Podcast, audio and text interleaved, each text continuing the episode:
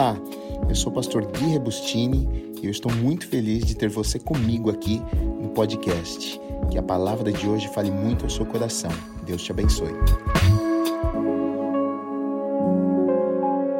Hoje nós vamos continuar, eu vou continuar com vocês na série que eu tenho pregado aos domingos, contra a cultura cristã ah, que eu, na verdade, preguei no último, último domingo que eu preguei aqui, eu falei sobre máscaras, né?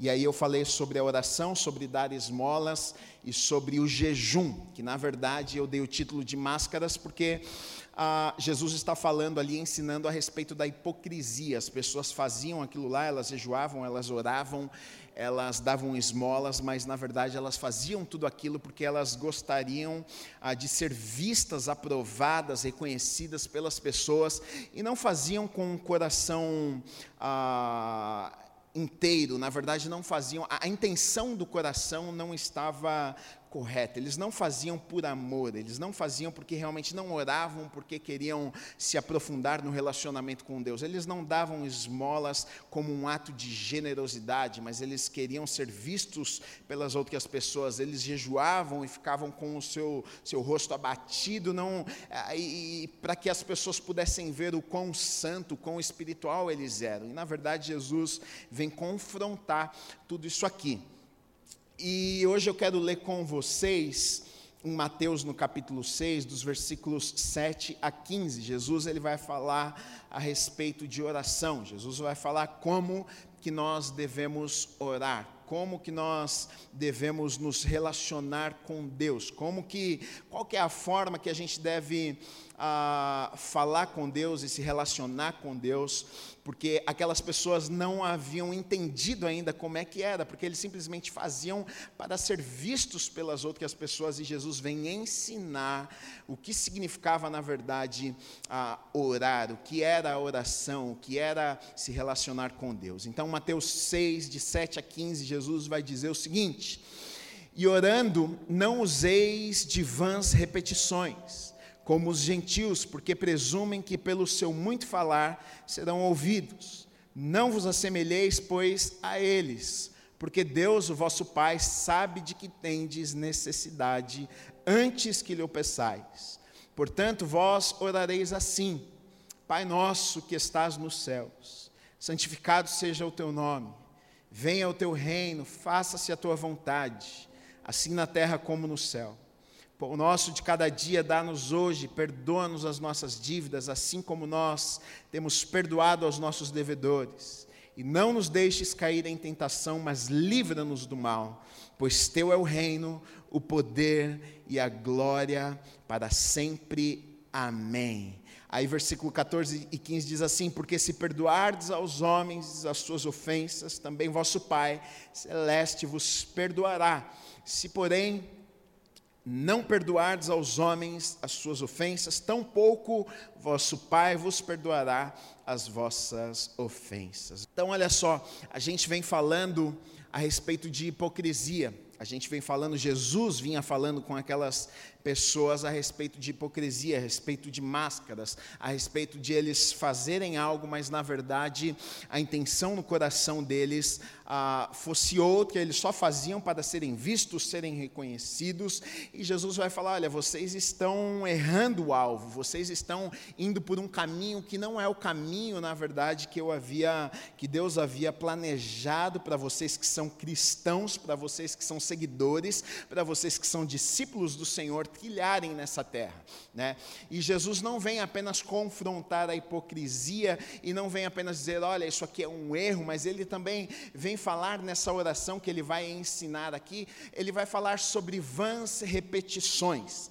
Ele está primeiro falando de hipocrisia, falando: olha, é, é, vocês não devem fazer simplesmente por fazer para serem vistos, e depois ele vai falando, e também vocês não devem aparecer como robozinhos que vão ficar repetindo alguma coisa.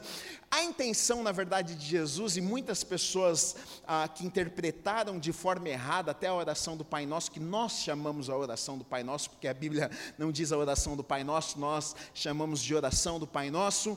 É, muitas pessoas interpretaram de forma errada e chegaram a pensar: puxa, se Jesus nos ensinou esta oração, então este é o padrão de oração que eu preciso fazer, é, é, é dessa exata forma que eu preciso orar. E muitas pessoas criaram o hábito e costume de simplesmente repetirem esta oração e, e vez após vez e, e, e repetir aquilo achando que na verdade a repetição, a, decoração de, de uma oração, na verdade, fosse aproximar alguém de Deus. Na verdade é uma interpretação errada daquilo que Jesus estava tentando ensinar. Dentro da oração do Pai Nosso, Jesus, na verdade, estava ensinando alguns princípios, falando algumas coisas por trás daquilo que ele estava, na verdade, orando e falando. Mas as pessoas, muitas pessoas, não conseguiram entender e simplesmente, eu acho que, na verdade, até a preguiça do ser humano, não sei, faz com que ah, é muito mais fácil se eu simplesmente repetir uma oração, né? Pai nosso que está no céu, santificado seja o teu nome, venha a nós teu reino, seja feita a vontade, assim na terra como no céu, para nós de cada dia. E as pessoas repetem, repetem, repetem, mas na verdade não sabem nem o que estão orando. Elas não se dão conta, elas não, elas não realmente refletem naquilo que elas estão falando. Elas não param para pensar nas palavras que elas estão declarando. Elas estão apenas repetindo uma oração que Jesus fez. E na verdade, não era esse o sentido da coisa. Na verdade, Jesus ele vem bater contra isso, porque na verdade Jesus não vem, ele não vem contrariar a questão da repetição, porque o problema não é a repetição. Não ache você que, ah, então eu não posso repetir uma oração. Pode. Nós que somos cristãos, algumas vezes a gente até ora o Pai Nosso, né? A gente se reúne Pai Nosso que estás no céu, e não é, não é pecado fazer isso, não tem um erro em fazermos isso, não tem um problema se você na tua casa orar o Pai Nosso, não, o pecado não está nisso, tanto que Jesus abre dizendo o seguinte: orando não useis de vãs repetições. E a ênfase aqui não é na repetições, a ênfase aqui é vãs são nas vãs repetições. O que, é que Jesus estava tentando falar com aquelas pessoas? O problema não está na repetição, o problema está na repetição sem significado, o problema está na, re,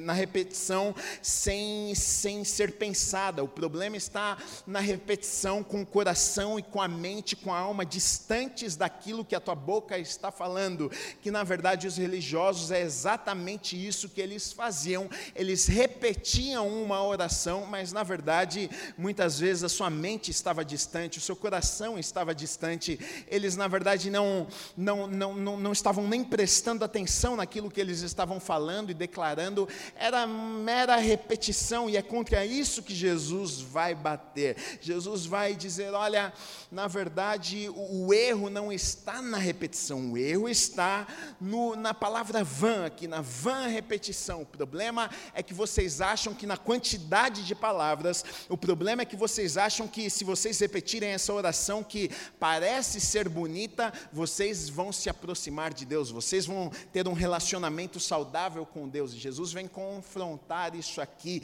e eu fico tentando imaginar a cabeça dos religiosos daquela época dizendo assim: esse cara, esse que que esse cara está falando? Porque eles eles tinham o hábito e o costume de orar, por exemplo, três vezes ao dia. Eles oravam três vezes ao dia. Eles repetiam orações e Jesus falando isso é como se estivesse confrontando aquilo que eles faziam, as leis, todos os ensinamentos que eles haviam aprendido. Mas Jesus não estava indo contra, na verdade, você repetir algo, mas Jesus estava indo contra a intenção do coração, a forma, na verdade, que eles estavam fazendo aquilo ali.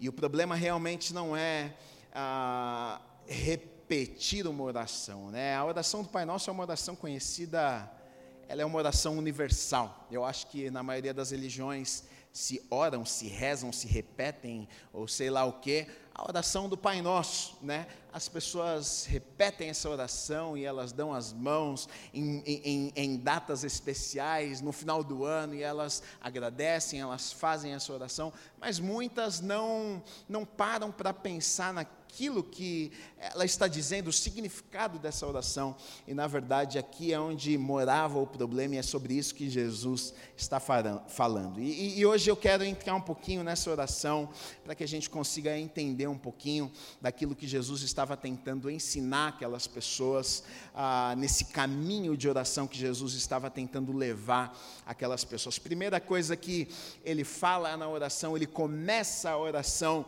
dizendo: Pai nosso que estás no céu. E eu coloquei aqui a diferença essencial da oração cristã é que a nossa oração é feita para uma pessoa. A nossa oração ela não é feita para um pedaço de madeira, a nossa oração ela não, não é feita para o sol, a nossa oração ela não é feita para um Deus que foi criado por mãos de homens, a nossa oração ela é feita para uma pessoa, essa pessoa que criou todas as coisas, criou o universo, me criou e te criou. E não apenas é, para uma pessoa, mas Jesus, de forma maravilhosa, ele, ele coloca aqui que ah, nós oramos a esta pessoa que está nos céus, mas ele vai chamar essa pessoa de Pai. Ele diz: Olha, quando vocês chegarem em uma oração, quando vocês chegarem diante de Deus, quando vocês forem falar com Deus, vocês precisam entender algo quando vocês entrarem na presença de Deus. Ele não é apenas Deus, ele não é apenas o Criador de todas as coisas, ele não é apenas o Criador do universo,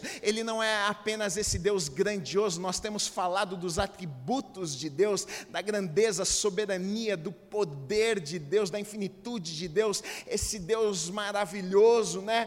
E, e, e, Jesus, de forma simples, ele vai dizer: olha, Ele é tudo isso, mas quando vocês forem entrar em oração, vocês precisam entender que vocês são filhos, que Ele é o pai de vocês. Eu não sei, eu não sei vocês, mas se você é pai, se você é mãe, você sabe do que eu estou falando. Você sabe esse nível de relacionamento, você sabe esse nível de amor, essa troca de pai para filho, de filho para pai.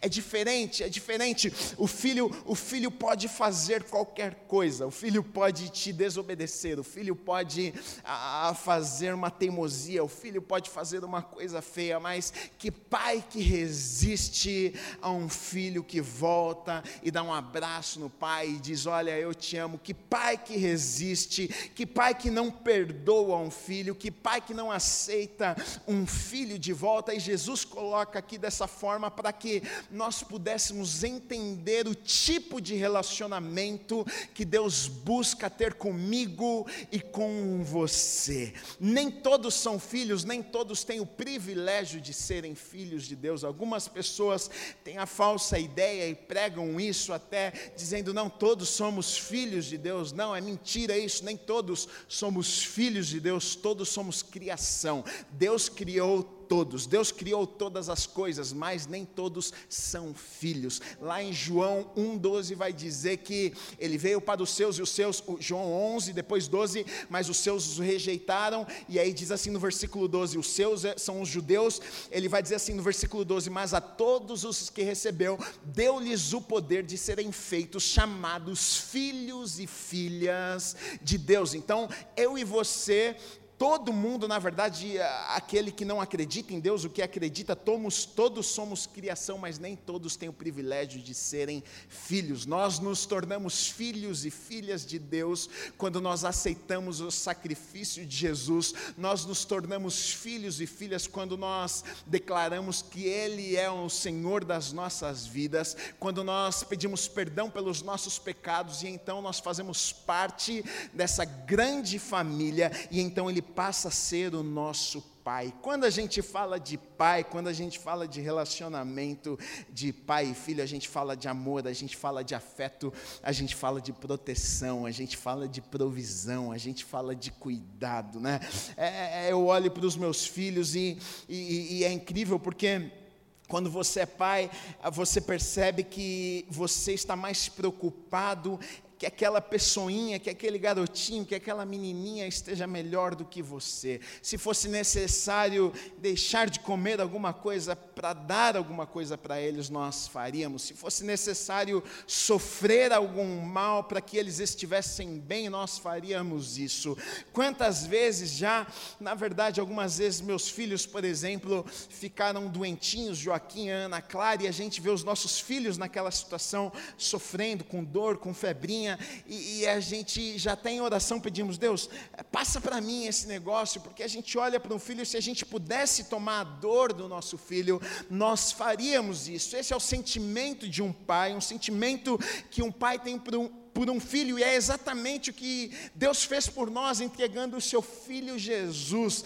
Ele colocou Jesus numa cruz para morrer por mim e por você, e foi exatamente isso que ele fez. Ele sabia que nós teríamos que pagar um alto preço, ele sabia que nós teríamos que pagar com as nossas próprias vidas, então ele coloca, ele se coloca no nosso lugar, paga um preço que nós deveríamos pagar. Isso é amor de pai. Isso é, é, é, um amor que quem não é pai talvez não consiga compreender, mas um amor que se coloca no lugar, um amor que doa, um amor que entrega, um amor que sofre, um amor que está mais preocupado em ver o outro bem, o outro feliz. Agora, Jesus ele coloca de uma forma tão maravilhosa, porque ele vai dizer: Pai nosso que estás no céu. É, é, é, tão maravilhoso isso aqui, porque ao mesmo tempo que Jesus ele diz assim: olha, Ele é Pai, mas não se esqueça de uma coisa, ele está no céu. Ao mesmo tempo que Jesus quer mostrar essa proximidade, ao mesmo tempo que Jesus quer mostrar, olha, Ele é presente, Ele está perto, Ele está com você, o amor dele te envolve, Ele é aquele que te protege, Ele é aquele que cuida de você. É, é esse amor de pai que, que, que se preocupa com cada detalhe, que está se preocupando se você está bem, se não está bem, se está triste, se está feliz. É, é, além disso, olha, Ele é pai, mas Ele também está nos céus, Ele está num lugar acima, Ele é poderoso, Ele é soberano, Ele está sentado em seu alto e sublime trono. Então, Jesus, Ele coloca aqui duas coisas para que a gente pudesse entender: olha, eu tenho um Deus que é próximo, eu tenho um Deus que é Pai, eu tenho um Deus que é amoroso, mas esse Deus que está tão pertinho de mim é o Deus que governa e controla todas as coisas, é o Deus todo-poderoso. Agora, querido, querida, eu não sei você, mas isso acalma o meu coração em saber que eu tenho um Deus que é o meu Pai, eu tenho um Deus que é o meu Pai, eu tenho um Deus que está próximo de mim, Emanuel, Deus conosco, próximo de mim todos os dias, que se preocupa comigo, mas esse Deus que está pertinho de mim, Ele controla todas as coisas. Esse Deus não existe pandemia que grande o suficiente que seja maior do que esse Deus. Não existe uma doença que seja maior do que esse Deus. Não existe uma crise que seja maior do que este Deus. Não existe uma dificuldade que seja maior do que este Deus. Então Jesus, de forma maravilhosa, ele está ensinando aquelas pessoas, os fariseus e religiosos, está dizendo: olha, não se esqueçam de uma coisa. Ele é o paizinho de vocês, mas nunca se esqueçam que o paizinho de vocês é o Todo-Poderoso. Ele está no céu. Agora, Jesus vai seguir a oração e perceba uma coisa: nos três primeiros pedidos na oração do Pai Nosso, se você reparar, Jesus ele vai priorizar a vontade de Deus e não a do homem. Ele dá ênfase na vontade de Deus. Os três primeiros pedidos, ele vai falar sobre o seu nome, o seu reino, a sua vontade. Três coisas ele fala primeiro aqui. E todas as três coisas está falando sobre Deus, sobre a glória de Deus e não sobre eu. E muitas vezes e aqui tem um, aqui tem um, um, significado, com certeza, por trás disso, porque o ser humano, nós somos tão egoístas que se nós pudermos nos colocar antes, se a gente pudesse colocar em primeiro lugar, se a gente puder falar das nossas necessidades primeiro, se a gente puder falar do nosso reino primeiro, Deus, tudo bem, tem o seu reino, mas e o meu reino aqui na terra? Ah, nós faríamos, mas Jesus, de forma linda, ele fala: olha, é sobre o nome dele, é sobre o reino dele, é sobre a vontade dele. E aí Jesus segue dizendo o seguinte: olha, santificado seja o teu nome. Santificado, separado seja o teu nome. Agora, a minha pergunta para você nessa manhã é: será que Deus precisa ser santificado? Se você acha que sim, é porque você não ouviu a mensagem do Bueno, falando de um dos atributos de Deus. Ele é santo, santo, santo, santo não tem como adicionar um pouquinho. Deus não se relaciona com o pecado. Não existe uma célula em Deus, um pedacinho que tenha pecado. Ele não, ele não, ele não, ele não tem comunhão. Deus não consegue ter comunhão com o pecado. Então, por que é que Jesus está falando aqui? Santificado seja o teu nome. Chega a parecer que a, a gente precisa, oh Deus, seja santificado o teu nome. O Senhor precisa dar uma santificada aí no teu nome, porque o Senhor não está muito muito santo, não, a coisa não está muito boa para o seu lado. Não, não, não. Não é isso que Jesus está, está na verdade, tentando falar com aquelas pessoas e ensinar aquelas pessoas e me ensinar te ensinar, porque santificado seja o teu nome, separado seja o teu nome. Não é que Jesus estava dizendo que Deus precisa ser santificado, separado, mas na verdade o que Jesus estava dizendo é: olha, vocês precisam, na verdade, separado, santificado. A palavra santificado significa separado. O que Jesus estava dizendo é: olha, vocês precisam colocar colocar Deus na vida de vocês no lugar devido, no lugar que Ele precisa estar. Santificado seja o teu nome, santificado, separado no lugar certo, no lugar devido,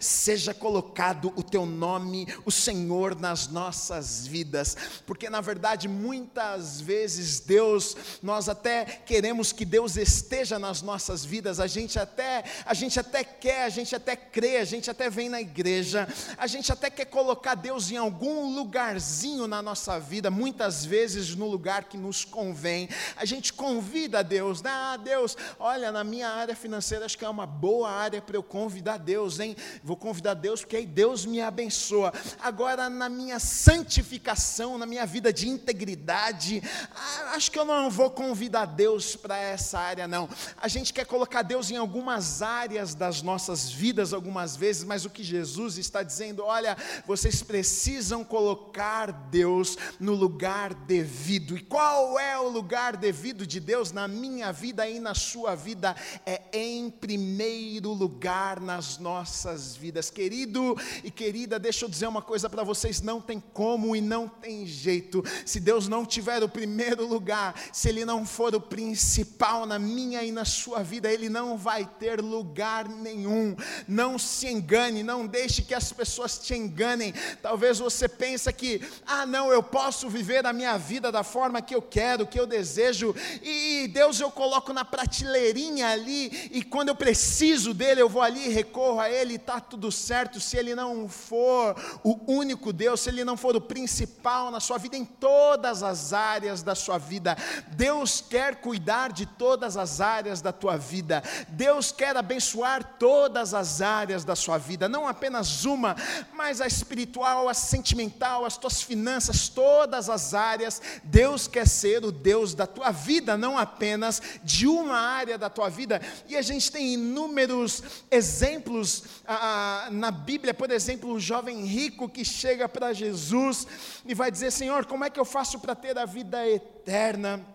Jesus fala para ele: Olha, você conhece os mandamentos? E ele diz: Olha, sim, Senhor, eu conheço, eu, eu tenho obedecido, eu tenho feito tudo o que eu preciso fazer. E aí Jesus olha para aquele jovem que era muito rico, tinha muitos bens, e diz: Muito bem, você tem, tem feito isso, agora faz o seguinte: vende os teus bens, vende tudo que você tem, dê aos pobres e me segue.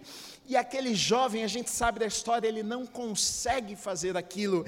Ele tinha muitos bens, ele fica ali entre os bens e entre o Senhor. Ele, ele obedecia em muitas áreas da sua vida, em muitas áreas da sua vida ele conseguia seguir ao Senhor. Ele obedecia os mandamentos, ele era uma boa pessoa, ele, ele, ele talvez era uma pessoa íntegra, talvez era uma pessoa correta, talvez era uma pessoa amável, talvez era uma pessoa até generosa, mas quando Jesus diz: Olha, você precisa precisa escolher quem é o Senhor da sua vida. Eu sou o Senhor da sua vida, os teus bens, o teu dinheiro é o Senhor da tua vida. Aquele jovem ele não consegue, e através da sua decisão, da sua escolha, ele mostra que, em primeiro lugar, o Senhor da minha vida, na verdade, são os meus bens. Aquele jovem vai embora triste, porque ele não consegue tomar a decisão de seguir a Jesus. Com isto, com essa história, com esse exemplo, nós temos claramente aqui um exemplo de que não tem jeito, não tem como, não tem como nós termos dois senhores nas nossas vidas, não tem como nós colocarmos Deus em uma prateleira e dizer: olha, Deus, controla esta parte da minha vida, mas esta parte não deixa comigo. Se Deus não for o Senhor total em todas as áreas da minha vida, se Ele não tiver tiver o meu coração por completo, ele não tem lugar e ele não tem espaço em área nenhuma da minha vida. E aqui muitas pessoas se enganam. Aí Jesus vai dizer assim: Olha, venha o teu reino, venha o teu reino.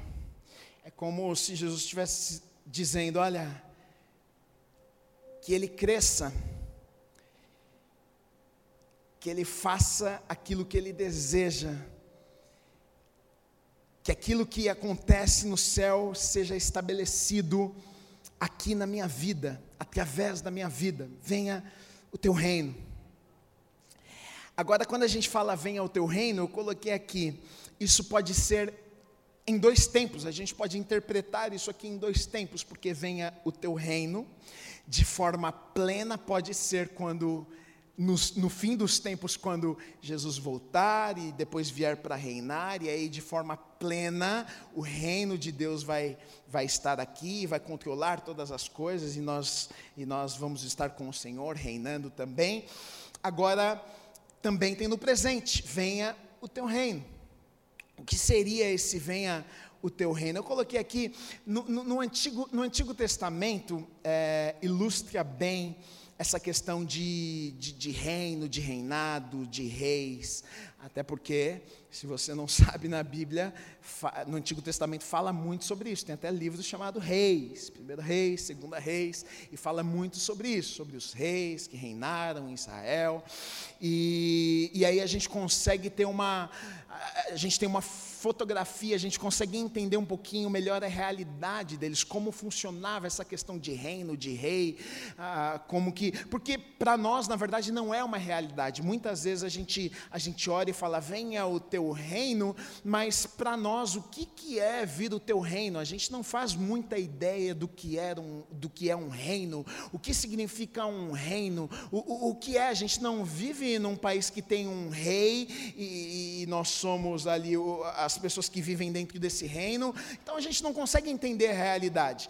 Mas no Antigo Testamento, por exemplo, só para só a gente ter uma ideia, quando ah, um exército, por exemplo, se levantava e combatia uma outra cidade, um outro país, e avançava e vencia o exército inimigo, ou avançava, entrava numa cidade e dominava aquele lugar, o que é que eles faziam? Eles faziam o seguinte: eles geralmente matavam, ah, no geral, eles matavam o o povo todo, mas quando não, quando isso não acontecia, eles matavam pelo menos a família, o rei e a família do rei. Por quê? Para não ter o risco, para não ter o perigo de o rei querer reinar novamente, se levantar, se opor, ou então algum familiar do rei, o neto, o filho, alguém da família, da linhagem do rei se levantasse né, para querer combater novamente, querer reinar, estabelecer o reino novamente naquele lugar. Tanto que a gente vê, por exemplo, na história de Mefibosete, que quando Mefibosete, quando entram lá no, no, no, no, palácio lá de, de, de Saul e avançam e matam eh, a Saul, tudo, Mefibosete ele foge, ele vai se esconder. A, a, a, a, moça que cuidava de Mefibosete pega ele e foge, até deixa ele cair, ele fica manco. Por que é que ela faz isso? Porque ela sabia que se ela ficasse ali, iriam matar aquele garoto, iriam tirar a vida daquele menino. É assim que funcionava. Por isso que Mefibosete morreu, por isso que depois de algum tempo, quando Davi reina, e, e em fidelidade ao seu amigo Jonatas, ele vai buscar saber, ele vai procurar saber se existia alguém ainda da linhagem de Saul, da linhagem de Jonatas, porque ele gostaria de honrar esta pessoa. Então trazem Mefibosete, depois de um tempo, Mefibosete morrendo de medo de estar na presença do rei, porque porque ele sabia que naquele tempo um, um, um, um parente alguém da família de um rei que havia sido morto, eles morriam também. Então é assim que funcionava. Agora aqui nós temos uma lição. Aqui nós temos um princípio. Aqui nós, quando está falando de reino, estabelecer um reino, quando Jesus está orando, e, e para nós talvez não seja a nossa realidade, mas quando Jesus está falando isso aqui com aquelas pessoas, com certeza eles estão compreendendo o que Jesus está falando, porque era uma realidade na vida deles. Venha o teu reino, venha o teu reino. Na cabeça daquelas pessoas já estavam dizendo, tudo bem, então o que, que é, venha o teu reino, para que venha reino tem que ter morte, reino tem que ter morte, então tem que que tem que morrer? Deixa eu dizer uma coisa para vocês: para que venha o reino, alguma coisa tem que morrer. O que é que tem que morrer, Gui? Ah, muita coisa. Muita coisa tem que morrer. Porque orar pelo reino de Deus, venha ao teu reino, é muito fácil, só que para que o reino dele venha sobre a minha vida, sabe quem precisa morrer? Eu. Eu preciso morrer não de forma literal, mas eu preciso morrer para as minhas vontades. Eu preciso morrer para os meus sonhos. Eu preciso morrer para os meus desejos. Eu preciso morrer para os planos que eu fiz, talvez, durante a minha vida inteira. Por quê? Porque melhor é o reino dele sendo estabelecido na minha vida do que a minha vontade, ou o meu plano, ou o meu sonho, porque Deus tem o melhor preparado para a minha vida. Ele sabe qual é o melhor para mim, ele sabe qual é o melhor para você. Quando nós oramos, venha o teu reino, que aquilo que acontece no céu, que seja estabelecido na minha vida, para que possa também seja ser estabelecido através da minha vida, que eu possa estabelecer o reino de Deus aonde eu passar também, querido, é inevitável. Não tem como o reino de Deus vir sobre as nossas vidas se não existir morte. É por isso que muitas pessoas não gostam da ideia de, ah, o reino de Deus, a gente um dia vai estar lá com o Senhor, um dia a gente vai estar lá na glória, no reino de Deus. Não, queridos, existe uma vontade de Deus para esse tempo, existe uma vontade de Deus para a minha vida e para a tua vida. Você sabia, a Bíblia diz que no ventre da tua mãe o Senhor já sonhou com você, Ele planejou a tua vida, Ele escreveu a tua história, Ele tem sonhos maravilhosos maravilhosos, e lá em Isaías vai dizer que os pensamentos, os caminhos do Senhor são maiores, melhores que o meu e que o seu. Nós não entendemos nada, nós não compreendemos nada e muitas vezes achamos que sabemos muitas coisas, mas para que a gente viva aquilo que Deus tem para nós e através de nós aqui nessa terra, é preciso, para que este reino venha sobre as nossas vidas, é preciso que eu e você a gente morra para algumas coisas.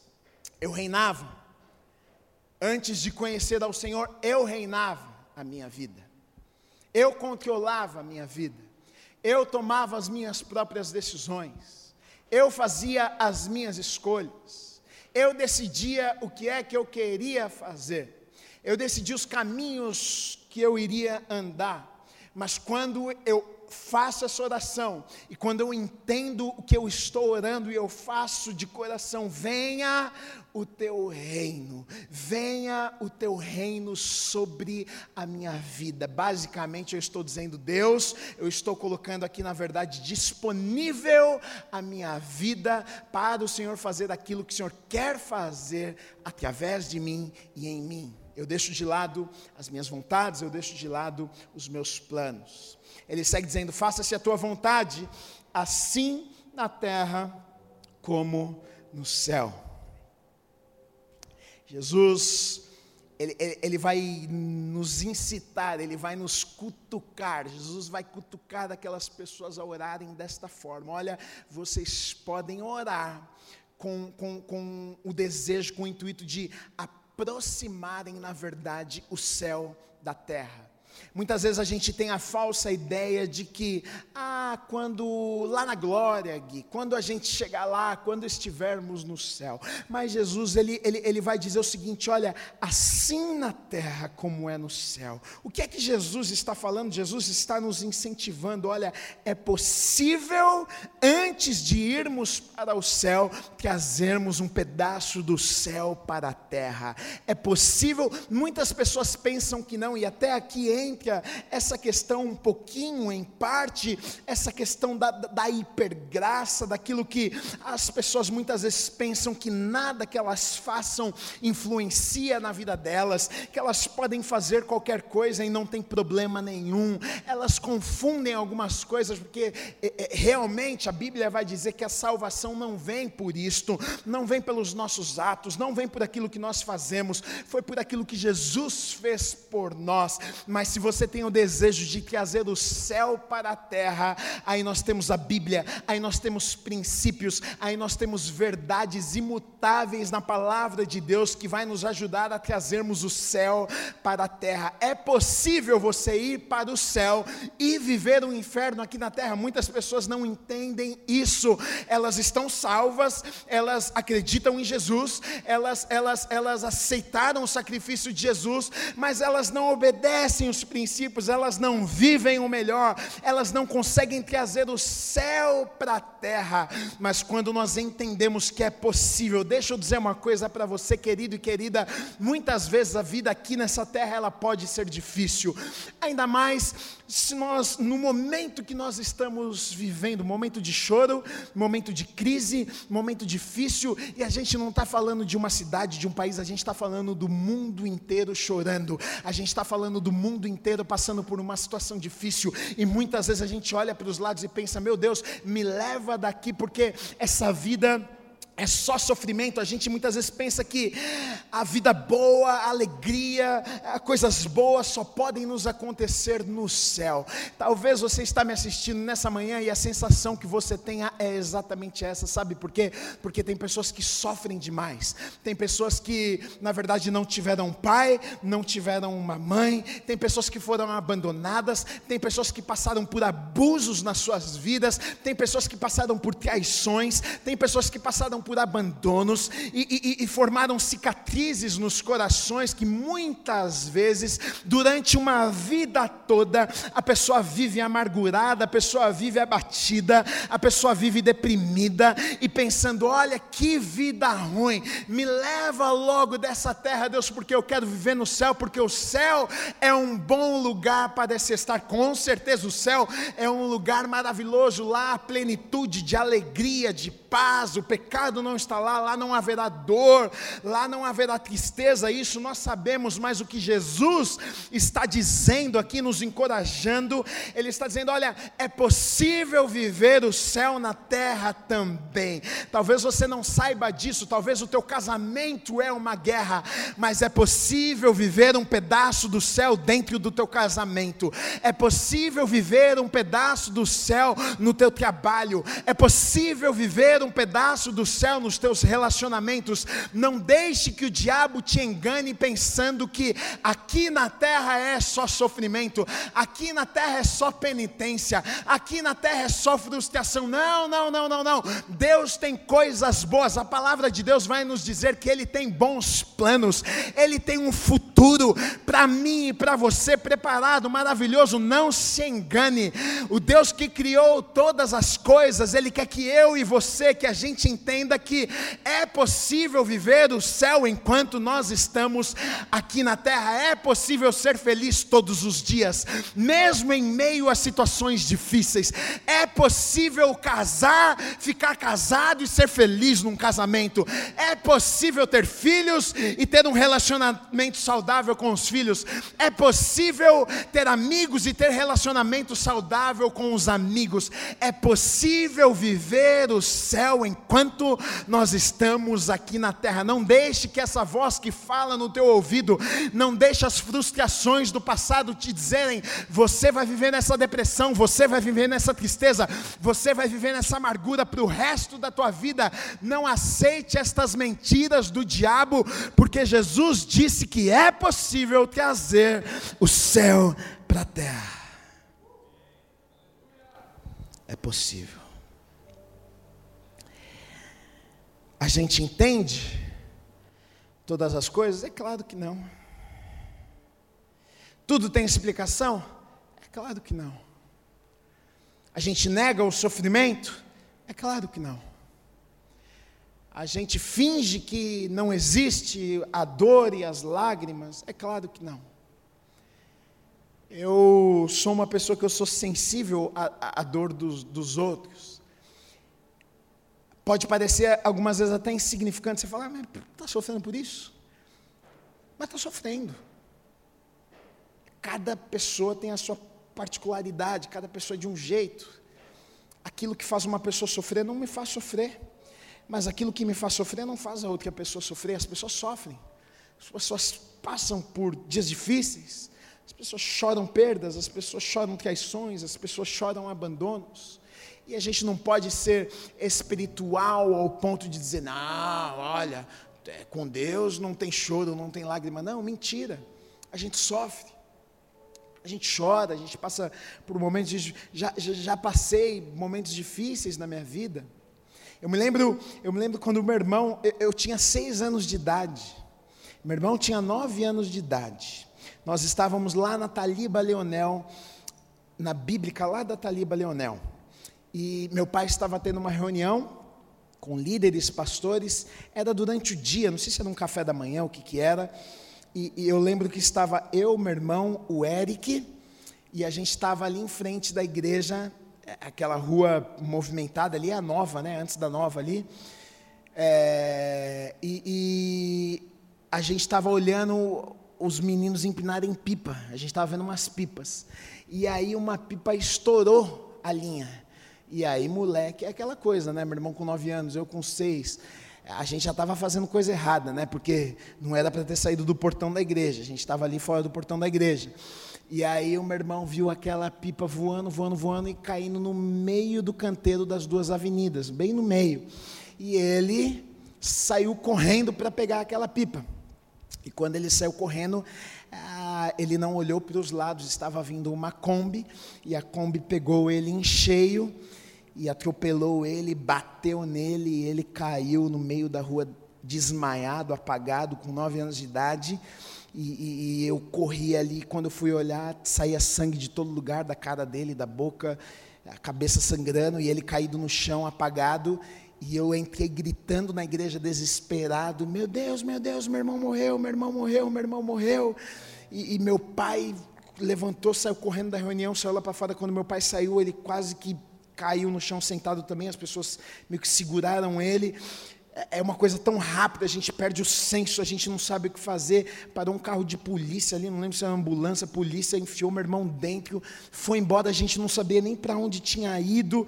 Aí naquele momento, onde que é o pronto-socorro mais perto, mais perto? Aí falaram, é aqui, não manda aqui. Aí saímos correndo, fomos para lá, chegou lá, meu irmão estava lá, de lá depois foi transferido para um hospital teve traumatismo craniano, é, é, quase perdeu todos os dentes da boca dele, todos os dentes ficaram moles da boca dele, ele teve que colocar um aparelho por dentro das gengivas. É, meu pai fala que quando ele viu meu irmão caído ali naquele momento, ele, ele via um caixão. O diabo falava no ouvido dele: Eu vou matar o seu filho. Agora acabou, eu vou tirar a vida do seu filho. E meu pai não sabia como que ligava para minha mãe para contar para minha mãe aquilo que tinha acontecido. Ele não tinha coragem de pegar o telefone e ligar para ela e falar: "O nosso filho foi atropelado e não sei nem se ele está vivo". E eu lembro que os dias que seguiram esse episódio, eu, eu, eu, eu fiquei longe do meu pai, da minha mãe, do meu irmão, porque meu pai e minha mãe ficaram no hospital com meu irmão internado, em coma lá, com traumatismo craniano. Eu lembro que eu fiquei na casa de uns amigos de uma família da igreja, e eu lembro que foram três, quatro dias que eu fiquei lá, e, e foram dias terríveis. Eu não dormia de noite, parecia um pesadelo, eu acordava nas madrugadas chorando, eu me lembrava daquela cena terrível e eu pensava: o meu irmão vai morrer, eu vou perder o meu irmão. Meu Deus, por que é que o Senhor deixou que isso acontecesse comigo, com a minha família? Meu pai é um pastor, eu com seis anos de idade, pensando: meu pai está lá pregando, ajuda tanta gente, agora meu irmão vai morrer desse jeito. E muitas vezes a gente, a gente não compreende a dor, a gente não compreende as lágrimas a gente passa por momentos nas nossas vidas que a gente sofre, a gente chora e a gente se pergunta: cadê Deus na nossa história? Cadê Deus? A gente não vê Deus em lugar nenhum. Mas deixa eu te dizer uma coisa: mesmo que a gente não enxergue Deus, mesmo que a gente não veja Deus, mesmo que a gente, a gente não consiga ver Deus nos pequenos detalhes, Deus sempre está lá, Deus sempre está orquestrando a história, Deus sempre está cuidando cuidando de nós, Deus sempre está guardando as nossas vidas, mesmo nas coisas ruins que nos acontecem, mesmo nos abandonos da vida, mesmo nas traições da vida, nenhum momento, Deus nunca nos desampara, Deus nunca nos deixa sós. Talvez você esteja passando um momento difícil, talvez você chora, talvez você pensa, meu Deus, cadê o Senhor? Eu quero te encorajar nessa manhã, saiba de uma coisa: Deus está com você. Deus está com você. Isso vai passar. Isso vai passar. Jesus segue dizendo: pão nosso de cada dia, dá-nos hoje. Quando a gente fala de pão, a primeira coisa que a gente pensa é na provisão de alimento até, né? O pão nosso de cada dia nos dá hoje. A gente pensa, pô, Deus, que Deus bom, que Deus bacana que o Senhor é. Nos dá hoje a provisão que nós precisamos hoje. E de fato, é isso também que Jesus com certeza estava falando, até porque era uma realidade para aquelas pessoas, eles entendiam do que estava sendo falado aqui, porque se você olhar no Antigo Testamento, por exemplo, o, o povo de Deus no deserto, era exatamente o que acontecia. O maná todos os dias caía do céu. O pão nosso de cada dia era dia após dia. Só de sexta-feira que caía para dois dias, porque no sábado eles não podiam trabalhar. Mas no restante, nos outros dias da semana, todos os dias Deus eles no meio do deserto, sem provisão, sem cuidado, todos os dias Deus se fazia presente, o maná caía e eles comiam. Pão nosso de cada dia nos dá hoje. A gente não gosta disso aqui. A gente não gosta do pão de cada dia. A gente gosta do pão para 20 anos. Deus, não me dê o pão de cada dia. A gente ora muitas vezes, as pessoas oram o pão nosso de cada dia nos dá hoje, mas a gente faz tudo para que o pão nosso de cada dia não seja de cada dia o, no, o nosso pão. A gente ora para que a gente tenha provisão e a gente tenha mantimento para os próximos 20 anos e a gente não dependa de Deus para que o pão precise ser entregue todos os dias. Quando a gente fala de o pão nosso de cada dia, a gente está falando de confiança, a gente está falando de dependência, a gente está falando de confiarmos, de entregarmos a Deus, de descansarmos nele. E é um desafio para o ser humano, porque nós, nós, nós vivemos por aquilo, infelizmente, nós vivemos por aquilo que nós sentimos, a gente vive por aquilo que nós vemos, a gente vive pela conta no banco, a gente olha lá e a coisa está meio apertada e a gente diz, Deus, e agora? Então não vai ter o pão. A gente é tentado sempre a seguir os nossos os nossos sentimentos, mas a Bíblia vai nos ensinar que o justo, eu e você, nós devemos andar em fé, viver pela fé.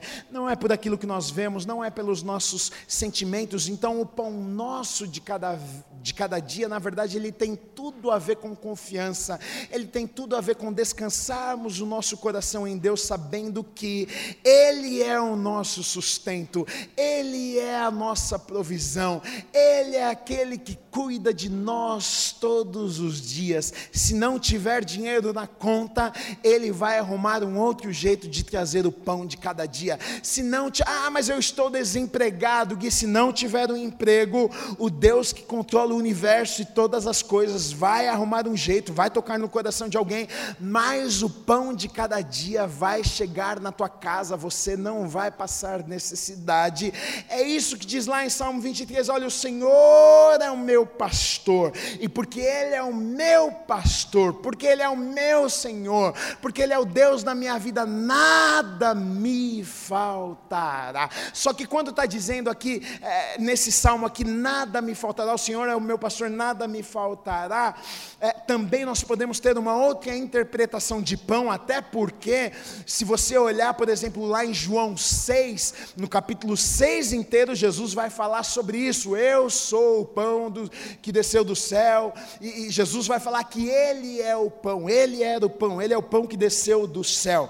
Então nós podemos ter duas interpretações aqui. O pão nosso de cada dia pode ser simplesmente uma provisão das nossas necessidades básicas, do nosso alimento, mas também o pão nosso de cada dia nos dá hoje pode ser a vida de Cristo em nós, que na verdade é esse pão que nos alimenta em todas as áreas das nossas vidas e não só na área financeira, não só no pão que nós alimentamos o nosso corpo, mas quando está dizendo aqui o pão nosso de cada dia nos dá hoje, porque se nós estamos com Cristo, se nós temos o Senhor nas nossas vidas, este pão que desceu do céu, nós temos ele, deixa eu dizer uma coisa, todas as áreas das nossas vidas estão supridas, nós temos provisão em todas as áreas das nossas vidas e nada vai nos faltar. O Senhor é o meu pastor e nada me faltará. Não faltará provisão, não faltará amor, não faltará, não faltará afeto, não faltará a presença do Senhor, não faltará alegria, não faltará paz, não faltará nada, porque quando nós estamos em Deus, nós somos plenos, nós somos completos, e é exatamente aqui que muitas pessoas se perdem, porque elas tentam, tentam, tentam, tentam se encontrar, tentam ser felizes, pessoas ricas, pessoas com dinheiro, pessoas que têm tudo, moram num palácio, tem dez carros na garagem, a conta, a conta no banco está recheada, mas elas não conseguem encontrar a verdadeira alegria. Elas deitam na sua cama à noite e não conseguem dormir. Elas levantam e precisam tomar remédio para dar um ânimo para que elas consigam enfrentar o seu dia, porque o pão, queridos, o pão que é o Senhor nas nossas vidas, Ele nos dá, nos permite vivermos uma vida plena, completa, que nada nos falta, não falta alegria, não falta provisão, não falta paz, e eu quero te dizer uma coisa nesta manhã, Ele está disponível para mim e para você.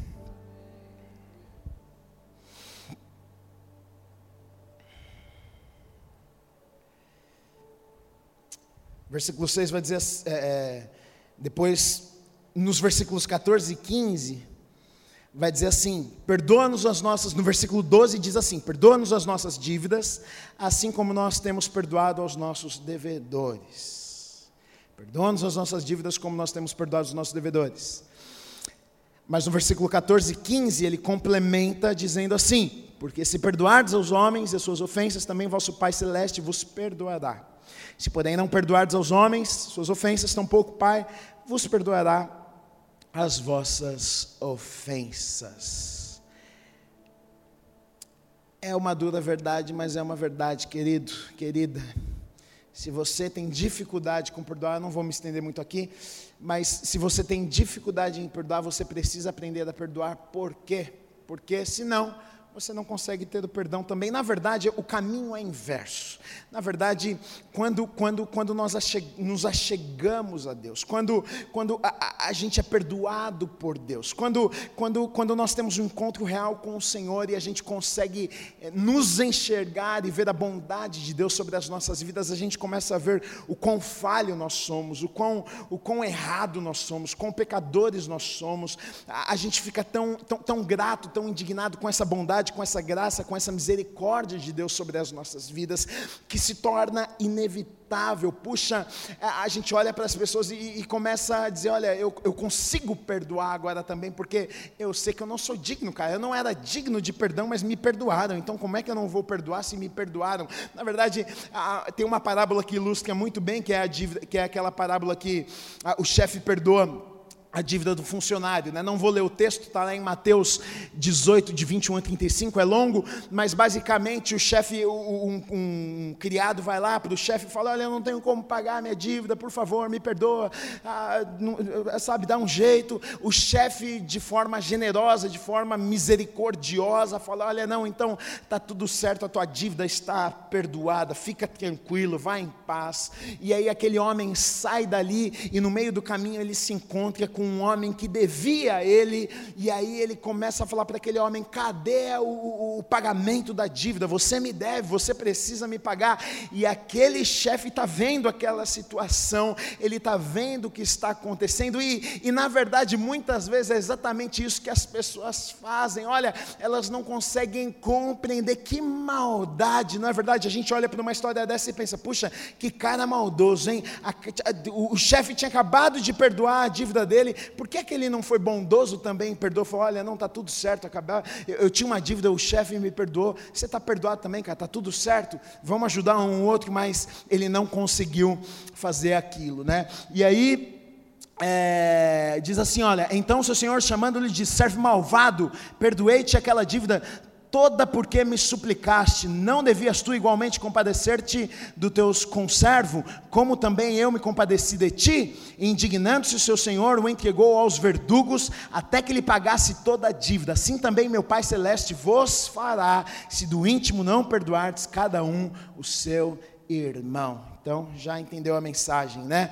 E aí depois Jesus segue dizendo: Não nos deixes cair em tentação, mas livra-nos do mal. Jesus, Jesus ele pede não nos deixe cair em tentação, mas livra-nos do mal. O pedido de Jesus aqui, a oração que Jesus faz é: Senhor, nos livra da tentação, nos, no, faça com que a tentação não chegue a nós. Não, não é essa a oração de Jesus, porque seria impossível, porque nós somos tentados. A tentação ela vem mesmo, é, é, é inevitável, não tem como, nós seremos tentados. Mas Jesus não está falando sobre nos livra da tentação no sentido de que nos prive da tentação, nos, nos, nos, nos coloque num lugar onde não seremos tentados. Jesus não está falando isso, o que Jesus está dizendo é nos dê forças para que ao sermos tentados a gente não caia, para que a gente tenha força, para que essa graça cubra as nossas vidas, para que a gente consiga não ceder às tentações.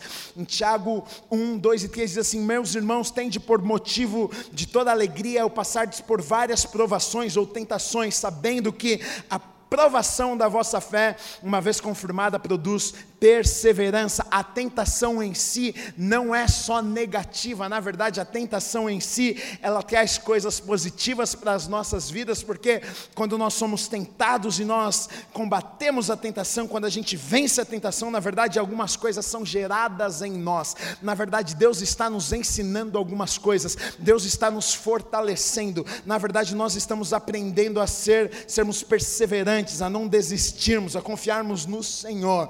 Então, na verdade, verdade, Jesus não estava pedindo, olha, tire as tentações do nosso caminho, mas Ele está dizendo: olha, nos livre do diabo, nos livre de cair nas tentações, nos livre dos laços de Satanás, nos livre, esse leão que ruge tentando derrubar e destruir, nos matar, nos livre disso, nos livre de cair nestas ciladas que o diabo tem preparado para as nossas vidas. E ele termina dizendo o seguinte: pois teu é o reino, o poder, e a glória para sempre. Amém. Ele, ele, ele, pois teu é o reino, pois tu é glória para sempre. Amém. Fala sobre três coisas aqui. é, três pedidos que Jesus coloca em nossa boca ah, são completos, incluem todas as necessidades. Ah, eu coloquei aqui materiais, o pão nosso, espirituais, perdão de pecados e morais, livramento ah, do mal, pois teu é o reino, o poder e a glória para sempre.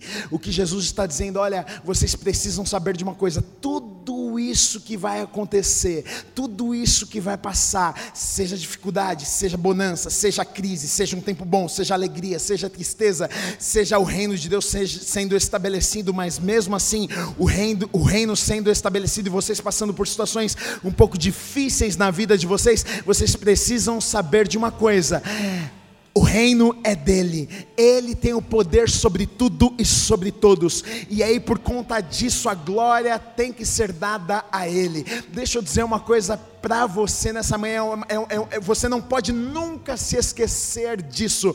Nós servimos a um Deus poderoso, Ele é o Rei, Ele é o Todo-Poderoso. Independente do que você está vivendo, do que eu estou vivendo, independente de qualquer crise, eu preciso saber que Ele é o Todo-Poderoso e tudo, tudo, tudo, tudo, tudo que eu passo, tudo que você passa, pode ter certeza que um dia vai glorificar o nome dEle, mesmo as crises, mesmo os tempos difíceis, até mesmo uma doença, acredite se quiser, um dia vai glorificar o nome dEle, porque as pessoas vão olhar e vão dizer: como é que você sobreviveu a essa crise, como é que você conseguiu ficar casado, como é que você passou por esse tempo difícil, como é que você so sobreviveu a essa depressão, como é que você conseguiu a, a enfrentar essas quimioterapias, como é que você conseguiu ficar tanto tempo desempregado, como é que você conseguiu sobreviver a estes momentos difíceis.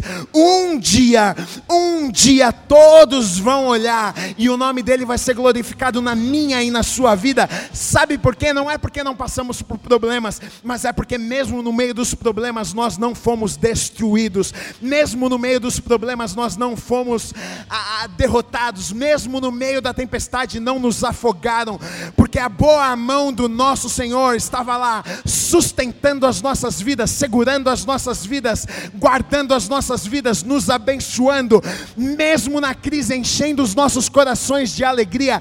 Esse é o nosso Deus. Essa oração é a oração que me aproxima de Deus, que você precisa fazer e que eu preciso fazer todos os dias, sabendo que esse Deus é poderoso e Ele é o meu Deus e Ele é o seu Deus. Por isso você pode descansar o seu coração.